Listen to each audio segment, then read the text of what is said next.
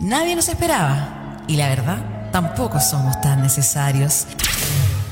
Pero no nos pensamos ir. Somos CCP Radio. La voz de Conce. La voz de Conce.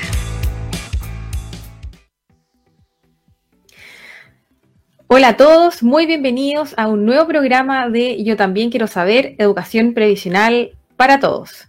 En esta oportunidad estamos contentos de tener como invitada a la psicóloga Claudine Litvak, doctora en la Universidad de Bristol, en, política, creo que es en estudios políticos y sociales de la Universidad de Bristol, es jefa de desarrollo del área de desarrollo del Hogar de Cristo. Claudine, bienvenida, muchas gracias por estar aquí con nosotros. Hola Beatriz, gracias por invitarme. ¿Cómo estás? Eh, tú eres de Santiago, trabajas allá. Cuéntanos un poco de tu labor en el Hogar de Cristo. Sí, bueno, yo soy de Santiago, sí, trabajo acá, he vivido toda mi vida en Santiago, menos el tiempo que fuimos a Inglaterra a hacer el doctorado y, un año viví cerca de Concepción, viví en Yumbel, fui a hacer servicio ah, mira. por esos lados, así que me tocó estar harto en Concepción. Em, trabajo en el Hogar de Cristo, en el área de desarrollo, que principalmente lo que hacemos es generar investigaciones, estudios que tengan que ver o estén relacionados de alguna forma con la superación de la pobreza o con entregar programas de calidad a las personas que viven en pobreza. O sea, mejorar los estándares de los distintos tipos de programas em, que hay en nuestro país. Por ejemplo, hicimos una investigación larga sobre las residencias de protección de Sename y vimos en el fondo cómo podría ser una residencia de protección para niños y adolescentes, qué estándares debieran tener, no sé, porque había una crisis del Senado. Claro. Pero no habían propuestas de, bueno, ¿y qué hacemos ahora? Entonces nosotros hicimos una investigación bien larga, e invitamos a personas del gobierno, de la sociedad civil em, y de distintas instituciones que trabajan con niños y llegamos a un modelo de residencia. hicimos un piloto que duró dos años eh, para niños y adolescentes y en el fondo vimos qué funciona, qué no, y todo eso se lo entregamos también al Estado y ellos también empezaron a hacer modelos muy parecidos a lo que nosotros produjimos, principalmente menor tamaño, el tipo de equipo también dijimos cómo debía ser, etcétera. Entonces, esas son más o menos las cosas que hacemos. También hicimos una investigación sobre escuelas de reingreso. En Chile tenemos más de 200.000 niños que no van al colegio entonces hicimos toda una investigación de qué pasa con ellos y qué tipo de establecimiento educacional requerirían. Y así más o menos eso es lo que hacemos en el año en que trabajo. Eh, Súper interesante, sobre todo el tema de, eh, de investigación, eh, las materias que abordan, eh, súper contingente, lo del Sename, por ejemplo, que es verdad lo que dices tú con respecto a, está bien el, todos los problemas, eh, que existen en el sistema actual. Pero ¿qué hacemos? Y proponer, eh, proponer un, un sistema o la forma que debiese trabajar eh, me parece súper interesante por ese lado. Lo otro que te quería preguntar, hay una iniciativa que tú, que tú lideras que se llama Movilizado, Moviliza. Ah, sí. Sí, te quería preguntar por Moviliza. Sí, mira, eh, bueno, Moviliza es una institución que trabaja con personas en situación de calle. Yo fui una de las personas que fundó, pero después finalmente, bueno, han sido otros los que han seguido. Nosotros empezamos como un grupo universitario, yendo a dar en la calle y empezando, y nos dimos cuenta de que, bueno, este era un problema importante. Y, y, finalmente se profesionalizó Moviliza. Yo después estuve en el directorio un tiempo y ahora, bueno, mi marido es el director ejecutivo actualmente de Moviliza. Así que sigo cercana, pero es él el que lidera la iniciativa y hoy día están a cargo del, de la central de coordinación para personas en situación de calle, tienen varias residencias, em, también están trabajando con el tema de vivienda primero, ¿no es cierto? Que es cambiar la lógica del sistema, no es, no es que la gente se gane la vivienda, sino que realidad la vivienda es lo primero para poder salir de la calle. Y, y eso es más o menos lo que hacen en Moviliza. Y Movilizat está centrado en, Santiago, comunas aledañas, ¿dónde, dónde funciona en, en, físicamente? Realmente en Santiago y Viña, y Valparaíso. Tienen ahí residencias en las tres ciudades. En Santiago hay en Providencia, en Las Condes, eh, y también en algunas otras comunas como San Miguel, Normal, tienen eh, departamentos de personas que viven ahí y en Valparaíso y en Viña también hay residencias y en el invierno tienen albergues de invierno y ese tipo de, programas.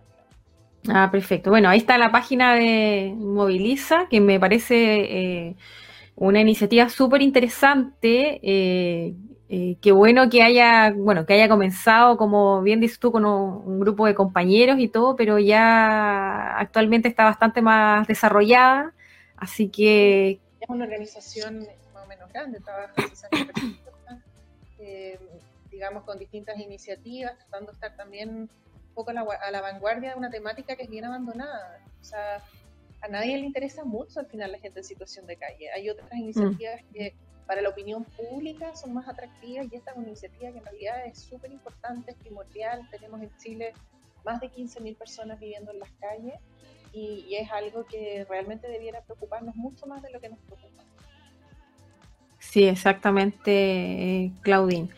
Eh, lo otro que te quería eh, preguntar también de ti es tu tesis de doctorado, que me parece eh, súper interesante y si pudiera un poco hablarnos de, ella, cómo surgió la idea, eh, cómo fue la acogida de, esta en, la universidad. Sí, mira, nosotros nos fuimos a, a Inglaterra en el 2012, 2011, 2012 y en realidad yo trabajaba como psicóloga clínica antes. Eh, trabajé varios años como psicóloga clínica, cerca de 10 años, hice un postítulo en psicología clínica infanto-juvenil y empecé a trabajar en la Corporación María Ayuda, también con niños vulnerados en sus derechos. Y empecé, bueno, mucho a distintas poblaciones. Siempre he tenido un contacto cercano eh, y siempre me ha interesado trabajar, digamos, por la superación de la pobreza. Antes me fui a Servicio País hice otro tipo de cosas. Pero cuando estaba trabajando en María Ayuda y empecé a, estar muy cercana específicamente con una niña y su mamá, me pasó que sentía que todo lo que hacía no tenía mucho, mucha repercusión porque habían problemas muy basales que ellas no tenían eh, solucionados, como la vivienda, como la educación. Su mamá también había estado en, en residencias del, del, Sename, bueno, no sé cómo se llama Sename, pero digamos en residencias. Em, su hija estaba empezando a tener problemas de explotación sexual comercial y me empezó a pasar que no había terapia que pudiera con esa gravedad de problema. O sea, finalmente eh, empecé a darme cuenta de que la gente necesita tener un estado basal solucionado para poder empezar procesos terapéuticos. Si no, imagínate, si tengo hambre, no hay terapia que me sirva. O claro, sí. un maltrato impresionante, tampoco hay terapia que me sirva. O sea, hay una base que tiene que estar solucionada.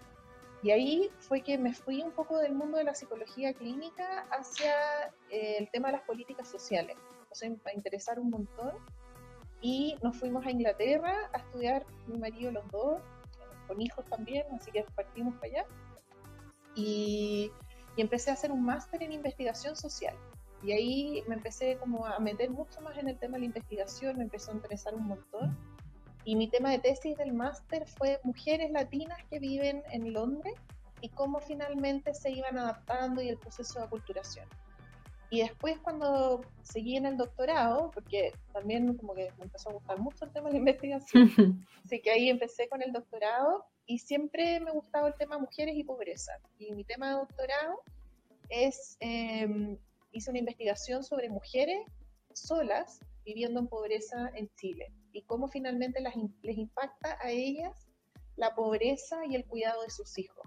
Entonces hice una investigación con 20 mujeres, eh, digamos, cualitativa, donde estuve mucho con ellas y bastante seguimiento. Ocupé un, un método que se llama videométodo, entonces la idea después es poder producir un documental de todo lo que pasó en ese periodo y, finalmente es como era poder desde su punto de vista ver cómo funcionan las políticas sociales, cómo es criar en pobreza, el nivel de agencia que tienen, porque ellas hacen mil cosas, no son pasivas para nada, son admirables. Entonces, ver todas esas estrategias y darme cuenta, ahora con la pandemia estamos todos súper eh, hablando de esto, pero cuando yo hice esto hace tres años era darme cuenta de que estas mujeres, por ejemplo, no tenían a veces lo suficiente para comer en un país eh, con un nivel de desarrollo que uno dice, no, pues en Chile ya tenemos saldadas ciertas cosas. No, no tenemos saldadas muchas cosas.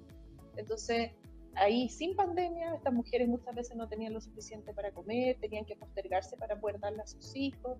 Y bueno, así eh, varios aspectos que fueron súper interesantes en la tesis y que me, seguía, me ha seguido interesando. A mí el tema mujer y pobreza creo que es un tema súper importante y que en Chile tenemos una deuda pendiente en eso. Sí, que vamos a regresar a, ese tema más en, profundidad. Eh, eh, súper interesante eh, tu tesis y definitivamente da para seguir, para seguir investigando, para seguir extrayendo diferentes conclusiones o también visibilizando, porque es verdad lo que tú dices, hay veces que nosotros como país creemos haber superado eh, cierta, eh, ciertas eh, situaciones cuando en realidad todavía se ven, o sea, niños que no, no van al colegio, por ejemplo, el mismo tema de las mujeres es bien complicado, pero me parece súper importante lo que dijiste con, con respecto a la base que deben tener todas las personas para poder eh, recuperarse o poder salir ya del conflicto que viven, ¿ya? Y eso es precisamente, o va para allá, el tema de la protección social, que es lo que te quiero preguntar ahora. O sea, ¿cómo podrías tú em, eh, hablarnos de lo que significa, eh, qué es lo que es, en definitiva, la, protección social como base para superar la pobreza. Sí, mira, la protección social tiene que ver principalmente con el acceso, con que todas las, no el acceso, sino con el derecho, con todas las personas tenemos derecho, ¿no es cierto?, a, eh, a una calidad de vida que nos permita desarrollarnos y nos permita, digamos, poder vivir en sociedad de una forma adecuada. Y, el, y eso tiene que ver con convenciones que se han firmado, ¿no es cierto?, eh, que garantizan esos derechos. Y esos derechos son súper básicos. Es el derecho a la educación, es el derecho a la salud, es el derecho a la vivienda y es el derecho a tener ingresos suficientes para poder vivir. Eso es un piso de protección social.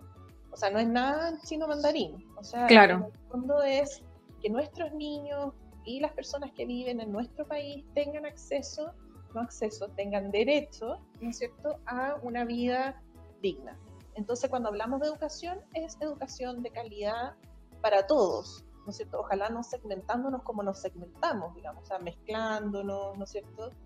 Eh, cuando hablamos de salud, es también salud de calidad para todos, digamos, y no solo la, la provisión del servicio, sino que también el buen trato, porque a veces pasa que está el servicio, pero la gente es muy maltratada en algunos servicios. Entonces, tiene que ver como con la dignidad en todo el proceso. Cuando hablamos de vivienda, hablamos de una vivienda de calidad. O sea, solo por, por existir yo merezco vivir en una vivienda digna. Y eso vemos hoy día con la pandemia, que por ejemplo se ha descubierto, cosas que nosotros, las personas que nos dedicamos a estos temas, tratamos de denunciar siempre es que en Chile no todos tenemos viviendas dignas. Al mm. contrario, hay muchas personas que viven en condiciones muy precarias. Y ahora, claro, a veces nos sorprendemos de cómo este virus se va propagando, etcétera, y tiene que ver con estos niveles básicos que no han sido cubiertos. Y cuando hablamos de ingresos, también hablamos de ingresos que nos permitan llegar a fin de mes.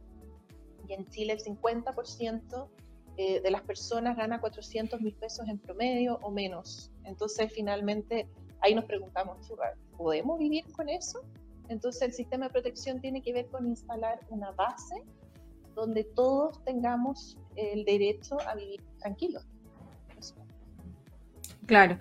Y el, sistema de protección eh, tiene que también ser financiado. Tú ahí, digamos, dentro de tus estudios o los que has podido recabar durante todo este tiempo que te has dedicado a la investigación, ¿cómo, cómo debiera ser en ese sentido la, protección social? Claro, tiene que ser financiado. Un país con el nivel de ingresos como el nuestro puede financiar un sistema de ese tipo, pero tienen que pasar varias cosas. Uno, las personas que más ganan tienen que pagar más impuestos, efectivamente. O sea, eso pasa en todos los países, digamos.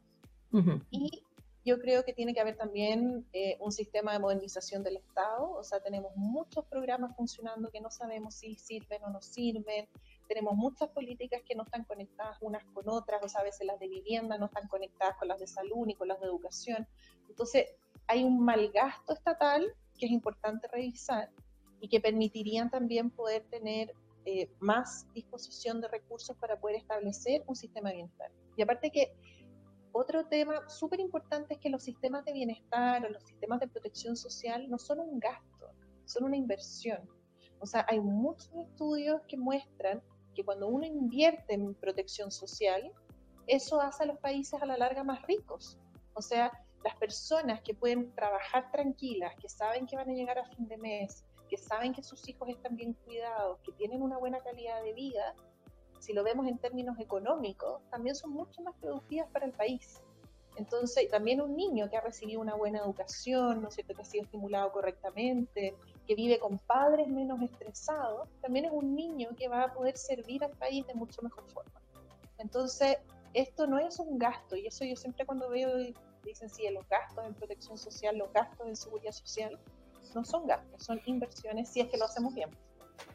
Sí, Sí, oye, súper eh, interesante eh, tratar eh, el gasto de protección social, sino como, o sea, tratarlo como una inversión.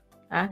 Sobre todo en Chile, que respecto a lo de sus pares en la, la OCDE, es uno de los más bajos de los países que invierte en protección social. ¿ah? Estamos ahí dentro de los cinco últimos si no me equivoco. Entonces es una tarea mm, bastante ardua, es un camino largo por, recorrer que, tenemos, que tenemos nosotros en general. Y parte de eso yo creo que es también por lo que decías tú al principio. Eh, se olvida que hay materias básicas que son derechos. Como la educación, la salud, eh, la vivienda y una remuneración, una remuneración justa. Sobre todo eh, el tema de la educación y salud, que hoy vemos que eh, las alternativas que, establece nuestro, nuestro sistema son bastante mercantilizadas o están involucradas aspectos financieros que corresponden más a otras áreas que a las propias de la protección, eh, la protección social o, la seguridad social. Entonces ahí viene también un cambio importante. Eh, te quiero preguntar también, Claudine, tú que eh, estuviste varios años en, en Inglaterra, ¿Cómo fue eh, cuando tú hablabas, o en algún momento me imagino que eh, te tocó hablar nuestro sistema? Hoy no, en Chile pasa esto con la salud o pasa esto con el sistema de pensiones, porque para, para ellos allá me imagino que es una situación súper extraña, eh, les, les debe llamar la atención la forma en que en nuestro país se configura este tipo de materia. Sí, o sea, mira, a mí me pasó, bueno, por un lado, hablándolo, ¿no es cierto? O sea, por ejemplo, con mis directoras de tesis les tuve que explicar 20 veces cómo funcionábamos, digamos. O sea, esto de sistema privado, sistema público, que cuánto se paga, de que finalmente el público tampoco, digamos, es 100% provisión de distintos servicios, sino que también siempre hay algo que hay que pagar. O sea, era muy complejo para ellos. Entonces, por un lado, explicarlo tantas veces también me ayudó a visibilizar un poco más desde afuera o yo darme cuenta más desde afuera cómo funciona todo el sistema. Y por otro lado, a mí me tocó vivir un sistema de protección por casi cuatro años, digamos, em, donde hay una seguridad basal que de verdad te da un bienestar increíble. Yo tuve una guagua, por ejemplo, allá. Uno de mis hijos nació en Inglaterra. Y me pasó que em, era un sistema tan distinto al nuestro, o sea, todos éramos atendidos en el mismo hospital, no hay hospitales privados o si hay es como, no sé, para un 1% de la población que yo no conocí, digamos, pero en general toda la gente se atiende en el sistema público. Eh, es, por ejemplo, el, no hay un hotel a la base, o sea, yo tuve a mi guagua, estuve seis horas en el hospital y de ahí me fui a mi casa. Hay un sistema de seguimiento en las casas, o sea, me tocó también vivir un sistema donde tú eres eh, una persona que trae a un niño y que el niño desde el minuto uno tiene, digamos, eh, tiene derechos de salud súper importantes y tú como mamá eres muy protagonista de todo ese, de todo ese proceso. Entonces me tocó vivirlo también de esa forma. Y em, bueno, cuando yo explicaba, digamos, todo cómo funcionamos nosotros en nuestro sistema hiper neoliberal, ¿no es cierto? Porque mm. em, Inglaterra también ha estado tendiendo a hacer recortes de salud, ¿no es cierto? Ha estado tendiendo a ir un poco hacia lo que ya tenemos. Y eh, me tocaba como mostrarles, si es que siguieran así, el futuro también no es tan bueno, porque finalmente ellos lograron un sistema de bienestar súper bueno y eh, veían en nuestro sistema el posible futuro de ellos si es que siguen privatizando ciertos elementos. Entonces, era súper interesante la discusión, pero les costaba harto entender, por ejemplo, cuál era nuestro sueldo mínimo. Eh, no lo podían creer. O sea, como alguien, ellos lo, saben porque han leído y todo, pero cuando veían la claro. de las mujeres eh, con las que yo, digamos, a las que yo entrevisté y con las que estuve, eh, decían, pero ¿cómo el Estado no se hace cargo más profundamente de esos niños? O sea, estas mujeres hacen un nivel de malabares y viven con tan poco en un país que si cuesta, o sea, lo que cuesta vivir allá acá no es tan distinto. O sea, claro, los arriendos son más caros, el transporte es más caro, pero el resto es casi lo mismo.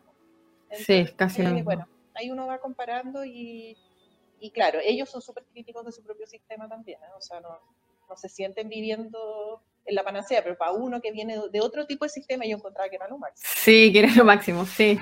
Sí, de todas maneras, Claudín.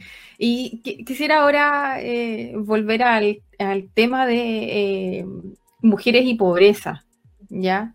Eh, te quisiera preguntar acerca de qué materias crees tú que son urgentes de tratar acá en Chile para poder aliviar un poco la carga eh, de, las mujeres y sobre todo poder eh, darle mayores oportunidades también a, los hijos de ellas. Sí, mira, yo creo que el tema de mujeres y pobreza, eh, hay, hay varios elementos que tenemos que darnos cuenta. O sea, por ejemplo, uno es que en Chile la mayoría de los hogares pobres tienen una mujer jefa de hogar. Y esas mujeres jefas de hogar, la gran mayoría, no hay un otro adulto a cargo, porque en el caso, cuando los hombres son jefes de hogar, siempre hay, en general hay mujeres también. Entonces el hombre trabaja en un hogar más clásico, ¿no Donde el hombre trabaja, la mujer se dedica a los cuidados, o ambos trabajan, pero son dos a la, dos a la cabeza. En cambio, tenemos una gran cantidad de hogares de mujeres pobres y donde les pedimos a ellas demasiado. O sea, en los últimos años eh, ha habido un fenómeno que se llama la feminización de la pobreza y la feminización de la pobreza consiste en que en, una, en la conferencia de Beijing en 1995 se mostraron varios estudios y dijeron, sí, las mujeres son más pobres de las pobres, entonces vamos a ayudar a las mujeres para que salgan de la pobreza. Pero ese ayudar a las mujeres ha implicado una tremenda carga porque se han dado un montón de subsidios al trabajo de la mujer, se han dado, digamos, eh, se, sabe que las mujeres en general destinan mucho mejor los recursos al interior del hogar que los hombres. Entonces ahora las mujeres no solo cuidan, sino que también tienen que trabajar, también tienen que hacerse cargo de toda la economía de la casa. Y llega un minuto donde empieza a ocurrir otro fenómeno, que es la pobreza del tiempo. Entonces las mujeres ya necesitan más horas de día de las que tienen. Entonces, una mujer viviendo en pobreza, que gana en general como 330 mil pesos el promedio más o menos de las mujeres que trabajan, lo que ganan las mujeres en el, decir más pobre, ¿no es cierto? Entonces, imagínate, tú trabajas una jornada completa, ganas 330 mil pesos, tienes en promedio dos, tres niños en tu casa, trabajas ocho horas diarias, te desplazas a tu trabajo una hora y media, dos horas de ida, una hora y media, dos horas de vuelta. ¿Cómo lo haces?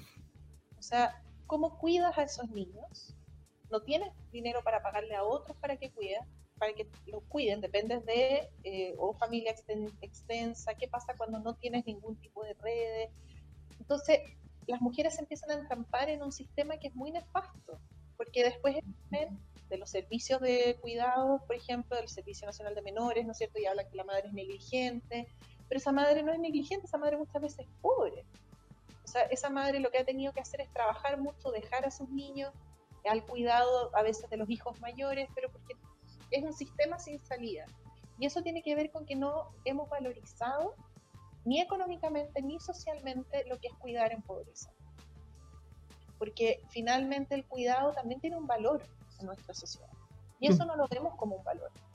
Entonces, por ejemplo, la comunidad mujer hizo un estudio hace poco donde eh, vio que si es que nosotros hiciéramos una valorización económica, el 22% del Producto Interno Bruto sería de cuidado. Porque finalmente, para que otros trabajen, hay mujeres cuidando. Entonces, eso es algo que tenemos que valorizar. Sí, los labores, las labores de cuidado es algo que es bastante invisibilizado en general. Eh, tenemos, bueno, nuestro mismo sistema de pensiones que en realidad no, no tiene ningún, ningún, ninguna forma de, premiarlo, valorizarlo de acuerdo a una pensión, sino que una mujer que eh, se cuide, eh, fue, su objetivo durante su vida fue el cuidado de su hijo, luego no, no va a obtener ninguna pensión contributiva, por ejemplo. Entonces, hay harto... Sí, sí. Ahora con el postnatal de emergencia. Ha sido toda una discusión de que tal vez va a llegar solo a 22.000 mujeres, no se contabiliza la cantidad de niños, la cantidad de hogares. Una mujer en general que cuida a niños entre 0 y 6 años destina 70 horas a la semana a cuidado, entre lo que se despierta en la noche, entre lo que hay que estar pendiente durante el día. Eh, y esas son muchas veces decisiones que toman hombres que nunca han estado al cuidado de niños y que no saben el nivel de demanda. O sea, volver a trabajar con una guagua de 5 meses y medio, sin sala cuna, sin nadie que te pueda, digamos, eh, ayudar, imagínate, o sea, no, es súper difícil. Y también dejamos a los niños postergados, porque hoy día estaba viendo que han muerto varios niños eh, menores de un año, por ejemplo, por coronavirus. Pero así todo no hay argumento suficiente para poder extender el postnatal de emergencia, como que no hay una comprensión sobre lo que es y seguramente a la larga eh, se va a acreditar un mayor eh, deceso de las mujeres para volver a trabajar, o sea, van a renunciar y van a preferir muy probablemente eh, su trabajo, o sea, quedarse con, la crianza de su hijo en vez de, volver al trabajo. Entonces, hay una, especie de retroceso ahí que también eh, eh, va a complicar en muchos otros, en muchos otros aspectos. Claro, hemos retrocedido 10 años, más o menos, con el, con el tipo de políticas que, que estamos tomando en respecto, o sea, en relación al desarrollo laboral de las mujeres. Y ahí las mujeres no hay preferencia. O sea, finalmente una mm. mujer no está pudiendo optar, no hay ninguna posibilidad de optar. O sea, o la mujer intenta trabajar con todos los costos que eso implica, dejando eh, a las guaguas, digamos, al cuidado, dejándolas poco solas, con jefes demandantes, ¿no es cierto?, teniendo que responder. Eh, no hay opción, entonces muchas tienen que acogerse a la ley, eh, a esta nueva ley, ¿no es cierto?, que pueden usar, hacer uso del seguro de cesantía, o simplemente tienen que renunciar porque no pueden responder al trabajo. Entonces, en general, siempre el cuidado es algo muy poco reconocido y sobre todo para las mujeres viviendo en pobreza, el cuidado es muy, muy desvalorizado y eso tiene que ver con que entran en un círculo vicioso que es muy difícil de salir.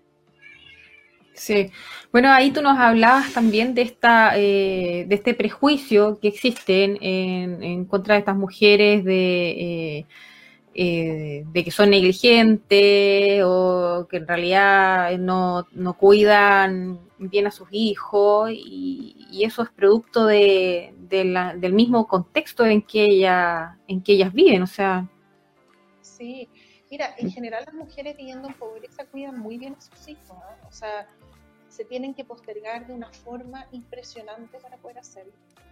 Y, y ellas, en general, por ejemplo, a mí lo que me pasó cuando hacía la investigación de la uh ellas ven esto como algo que tienen que hacer, no ven, no ven falencias estructurales, o sea, no, no sienten que el Estado está al debe, sino que en realidad si es que ellas tienen que trabajar 30 horas diarias entre cuidado y trabajo, bueno, tienen que hacerlo porque esa es la vida.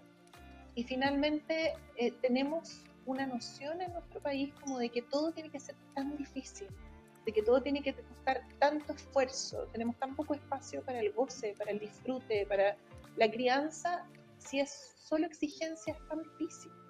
Entonces, finalmente, em, también estas mujeres se movilizan, o sea, lo mismo que vemos ahora en las noticias de las ollas comunes, etcétera, que tiene que ver con un movimiento mucho más horizontal, o sea, de la gente que vive en pobreza ayudándose entre ellos mismos, ¿cierto?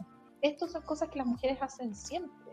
O sea, por ejemplo, a mí me tocó también ver en la investigación y en distintas investigaciones que he participado, que las mujeres ayudan mucho entre ellas. Una mujer le, le da leche a la otra, otra ayuda a la, digamos, ayuda a la amiga, la amiga eh, se preocupa de llevar a los niños al doctor, o otra le cuida al hijo. Entonces, lo que ha pasado también hoy día con el coronavirus es que las redes de las personas que viven en pobreza, porque en general vivimos en un país súper segmentado, entonces la gente que vive en pobreza vive rodeada de personas que en general viven en pobreza, esas redes han colapsado, porque finalmente muchos de ellos están ahora sin trabajo, etcétera, entonces ha sido mucho más difícil la ayuda entre la, la familia extensa, porque están todos sin trabajo, ¿no es cierto? Y eso ha hecho más visible hoy día para los medios, etcétera, las dificultades que se viven. Pero son dificultades que han estado siempre. Hoy día están más al descubierto. Sí.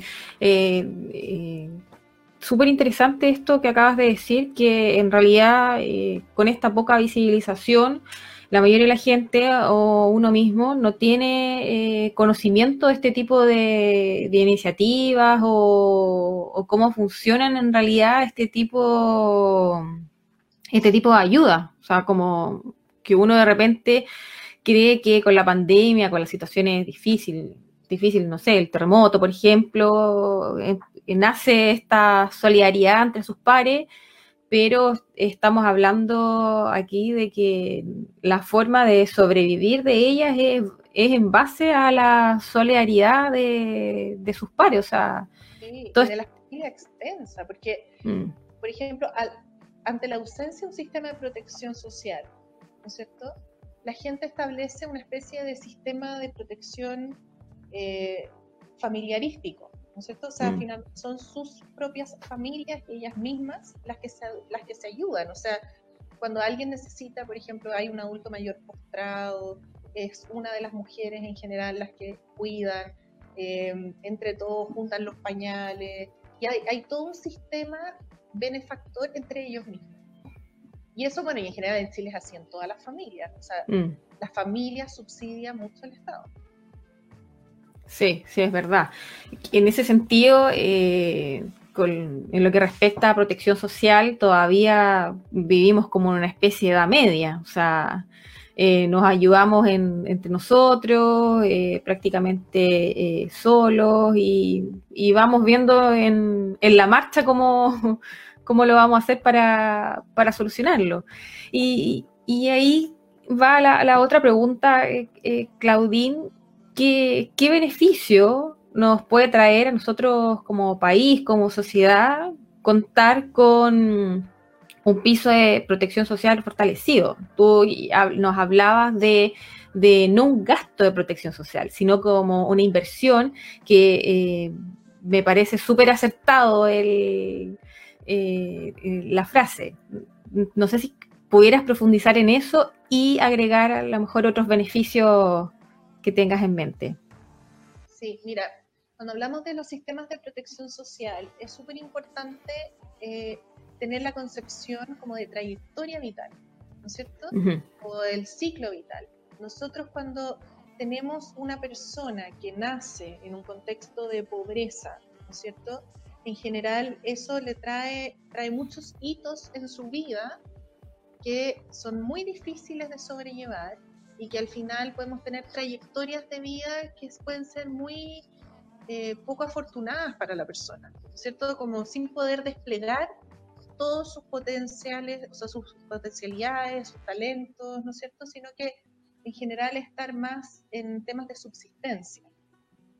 Pero cuando tenemos un, un piso de protección social donde ese niño nace en cualquier contexto, pero ese niño va a tener asegurada una buena educación, va a tener asegurada una buena salud, va a tener asegurado el poder vivir eh, en una vivienda digna, ¿no es cierto? Va a tener asegurado, digamos, el poder convivir en barrios heterogéneos, ¿no es cierto? Que para nosotros es algo que nos falta mucho, pero mm. eh, solo esa trayectoria permite que ese niño pueda desarrollarse y pueda, digamos, eh, acceder a otras oportunidades, ¿no es cierto? Por ejemplo, si hoy día tenemos a un niño que nace en un contexto de pobreza, que vive en un barrio donde hay mucho narcotráfico, eh, que no, no, ha podido alimentarse de buena forma durante su trayectoria vital, eh, que llega al colegio y en el colegio le hacen un montón de exigencias y finalmente el colegio lo expulsa. Entonces el niño no va al colegio. Y la forma de subsistir es adaptarse a otro tipo de, estrategias, ¿no es cierto? Que le van a permitir eh, sobrevivir, como por ejemplo tal vez eh, participar en el tráfico o entrar en redes de delincuencia, que pasan a ser formas adaptativas en ciertos contextos, ¿no es cierto? Y eso, si lo vemos solo en términos económicos, es muy caro para el Estado.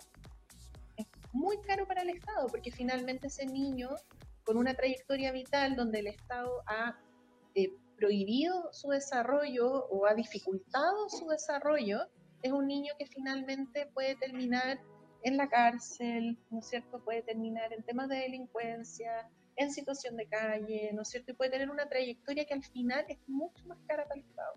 Claro. Eso en términos económicos, que es lo que finalmente le interesa a la DIPRES a veces y, ¿no es cierto? y a todo este tipo de, de ministerios. Pero en términos sociales el costo también es súper, súper alto.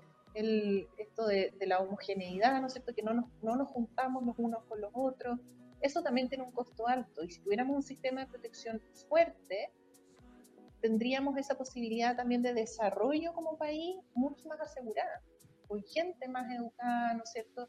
Con personas con mejor salud, etcétera.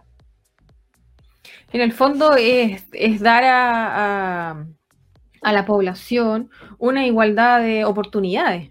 Exacto, todos tenemos derechos, no solo un porcentaje de la población todos tenemos derechos. Por solo nacer somos, eh, podemos ejercer nuestros derechos. Y la misión del Estado es que todos puedan hacer ejercicio de sus derechos. Y eso es súper simple.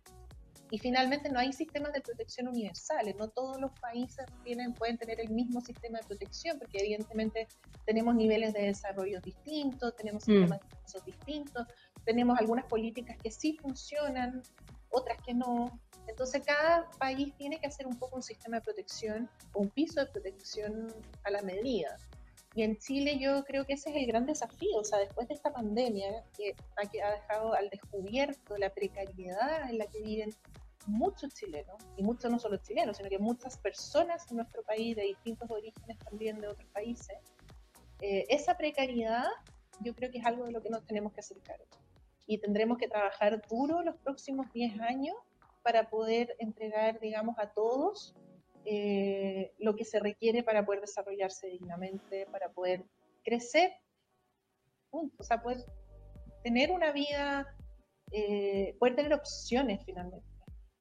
Y no tener estas trayectorias vitales que, eh, si tú, según donde naciste, lo más seguro es que sepamos dónde terminaste, dependiendo del nivel de estrato socioeconómico en el que nacemos. Y la idea no es que tengamos excepciones, porque muchas veces uno habla estas cosas y dice, sí, pero yo conozco a una niña que tuvo una vida tan dura y terminó eh, haciendo, estudiando no sé qué. Pero estas son excepciones. Entonces tenemos que, ojalá no sean excepciones, ojalá sean todos los que quieran. Sí, exactamente. Eh, mira, el, ejemplo ese que me, me acabas de dar me, recordó un, eh, una conversación que yo tuve con, con mi director de tesis que me, preguntó directamente, ya, pero tú, ¿cuántas personas conoces que vienen de abajo, de abajo, de abajo, en Chile, y que llegan ya a, superarse, ya sea en estudio, en, nivel socioeconómico y todo? Y, yo le decía, creo, creo que dos. Y quedó así, pero wow, o sea, no, no, no, no, podía creerlo. Y, y, es lo que tú decías ahora, o sea, realmente hay cosas que uno mira como eh, la excepción y casi que es como el orgullo, hoy qué bueno que esa persona haya alcanzado esto, pero en realidad va, va mucho, mucho más allá de eso, o sea, a lo mejor ella tuvo, eh, tuvo la suerte, pero esto tampoco hay que dejárselo a la suerte, o sea, se trata de, de personas, se trata de de la sociedad misma que el día de mañana también va a salir eh, eh, beneficiada. O sea, ¿cómo, cómo no, no, va a ser un beneficio esto que nos comentabas tú, el gasto económico del, niño eh, vulnerable que sale, digamos, lo expulsan de, de, la escuela, no puede seguir estudiando y luego lo más, lo, lo más probable es que termine en la cárcel? O sea, ¿cómo no va a ser beneficioso que ese niño, si tú lo tomas del día uno, el día mañana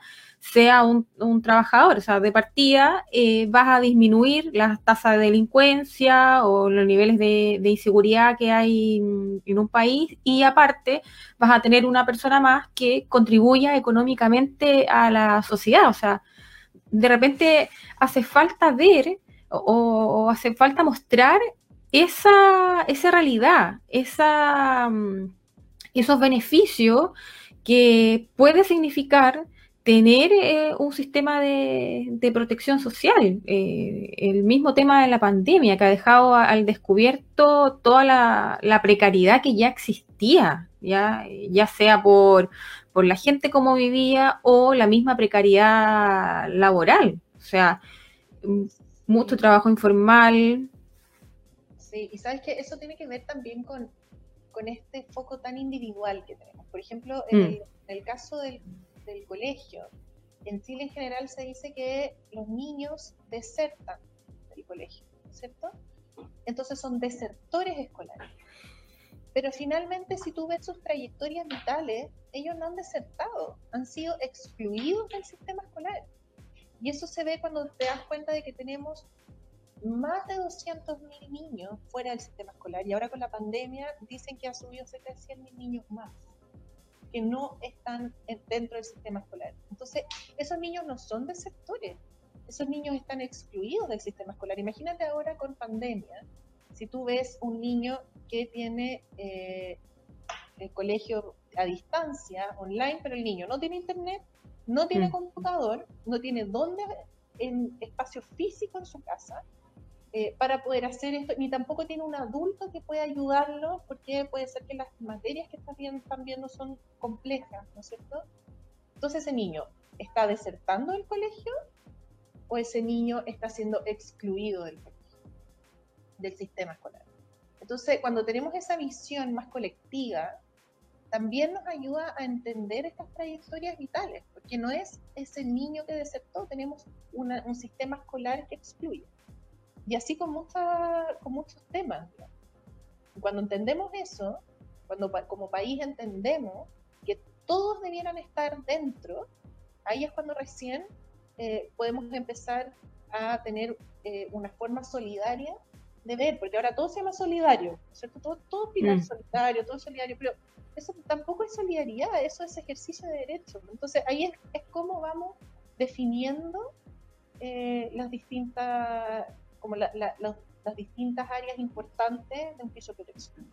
Sí. Claudine, el, el problema, eh, crees tú, viene, o el desconocimiento más que nada de, de esto, de, de, lo que es la protección social en general, eh, viene marcado por, políticas legislativas o más bien hay un desconocimiento a nivel poblacional de, chilenos en general que nosotros no, somos en sí eh, eh, gente que favorece estos tipos de estos tipos de pensamiento más colectivos o, solidarios? Mira, yo creo que son las dos cosas. O sea, por mm. ejemplo, si tú ves la ley de garantía de la, niñez, eh, lleva 20 años en procesos judiciales y entre el Parlamento, etcétera, y todavía no tenemos una ley de garantía. Que la ley de garantía finalmente lo que dice es que todos los niños tienen derecho a desarrollarse y a, tener, digamos, lo mismo que hemos hablado todo el rato, ¿no? educación, mm. etcétera. Y es una ley que tiene que venir con financiamiento, porque tenemos un millón de leyes, pero otra cosa es que realmente podamos aplicar esa ley. Eso lleva 20 años en el Parlamento. Entonces, eh, ahí vemos que ciertamente hay, yo no, sé si será em, un desconocimiento de nuestras autoridades, yo creo que hay mucha ideología también con qué puede implicar una ley como esta, em, pero es básica, o sea, eso es algo básico. Y por otro lado, también los ciudadanos estamos como acostumbrados a rascarnos con nuestras propias uñas. Mm. Y hay una ideología de base por parte mucho de, de, las personas que viven en Chile, ¿no es cierto?, de que no, que no se vaya a acostumbrar a la ayuda, no, pero ¿cómo? Se le puede regalar todo. Y finalmente la gente no es que se acostumbre a la ayuda, es en general las personas quieren trabajar, quieren salir adelante, pero necesitan una base. O sea, no, esto no es un regalo. Entonces, cuando tú ves, por ejemplo, eh, distintas investigaciones, las personas que dependen del Estado son mínimas, mínimas. O sea, por ejemplo, si es que hay un ingreso garantizado, la persona que va a decidir o no va a trabajar nunca más porque quiere vivir dependiente del Estado es muy poca gente. En general, las personas tienen ganas de eh, salir adelante, de trabajar, pero pucha, si mi sueldo van a ser 330 mil pesos mensuales y con eso tengo que hacer malabares, tal vez mejor no trabajo y estoy eh, de colero en la feria, ¿me entiendes? Porque por último sí tengo un poco más de tiempo para poder estar con mis hijos, para poder cuidar o hacer otras cosas. Entonces, ahí también tenemos que ver qué estamos entregando y qué no. Yo creo que son las dos cosas que menciono. Sí. Y lo otro, Claudine, bueno, hablabas de de repente el tema de protección social eh, suele asimilarse con eh, ciertas ideologías, ya, o ya sea como de, izquierda o de derecha, y en realidad esto es independiente de independiente de eso, o sea, va, va, va mucho mucho más allá. No sé si pudieras comentarnos el mismo caso de Inglaterra, por ejemplo, que tiene un piso de protección social bastante fuerte y lo ha logrado separar completamente de, las ideologías, digamos, eh, que existen. Mira, nunca está separado de la ideología, porque el gobierno turno también es como qué quiere hacer con el sistema de protección. O sea, en el caso de Inglaterra, los últimos gobiernos han tratado de hacer muchos recortes con el sistema de protección. Pero el sistema de protección yo creo que no es algo que pertenece a la izquierda o a la derecha. El sistema de protección, si tú ves todos los organismos internacionales como la Organización Internacional del Trabajo, la Organización de Naciones Unidas, UNICEF, digamos, todo el PNUD, todos promueven los sistemas de protección porque hay mucha, mucha evidencia de que los países que tienen sistemas de protección fortalecidos pueden enfrentar mucho mejor las crisis y los países que tienen sistemas de protección fortalecidos también eh, pueden enfrentar mejor la pobreza. O sea, si tú ves los países OCDE, por ejemplo, los países antes del sistema de protección llegan a tener hasta un 50% más de pobreza, pero con sus sistemas de protección disminuyen mucho la pobreza, mucho. Entonces, finalmente es una forma también redistributiva. Mm. En ese sentido, eh, yo creo que si vemos toda la evidencia, los sistemas de protección no debieran estar ligados a una ideología, sino que debieran estar ligados a, el que, a, esta concepción de que todos tenemos derechos a desarrollarnos y estar en paz. Sí, exactamente. Y a la realidad y contexto de cada país, como nos mencionabas también anteriormente, o sea, que hay hay que hacer un, plan de acuerdo a, las circunstancias o a las características principales de, cada país.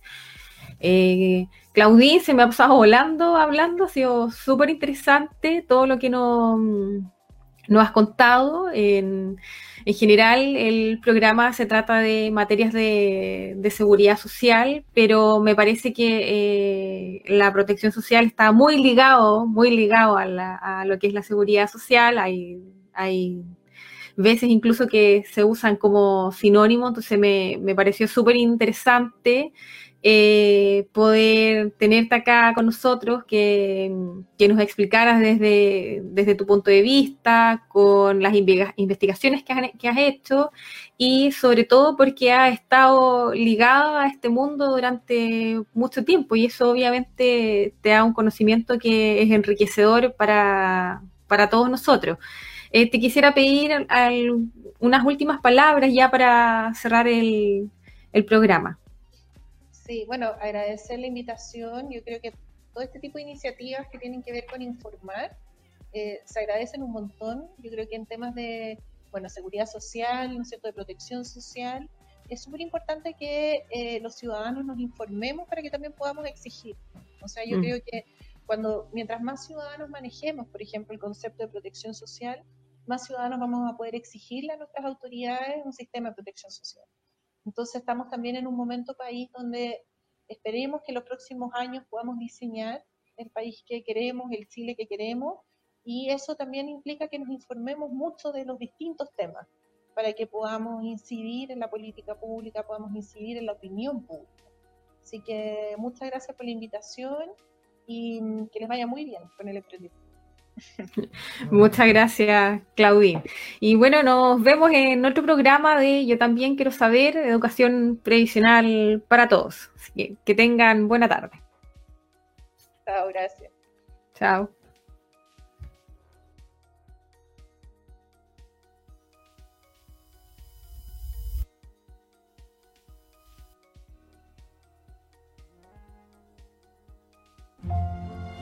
Las opiniones vertidas en este programa son de exclusiva culpa nuestra si nosotros los trajimos. Escuchas CCP Radio, bajo tu responsabilidad. Es hora de darte la hora en CCP Radio. Son las 6 con 53 minutos. Nadie nos esperaba. Y la verdad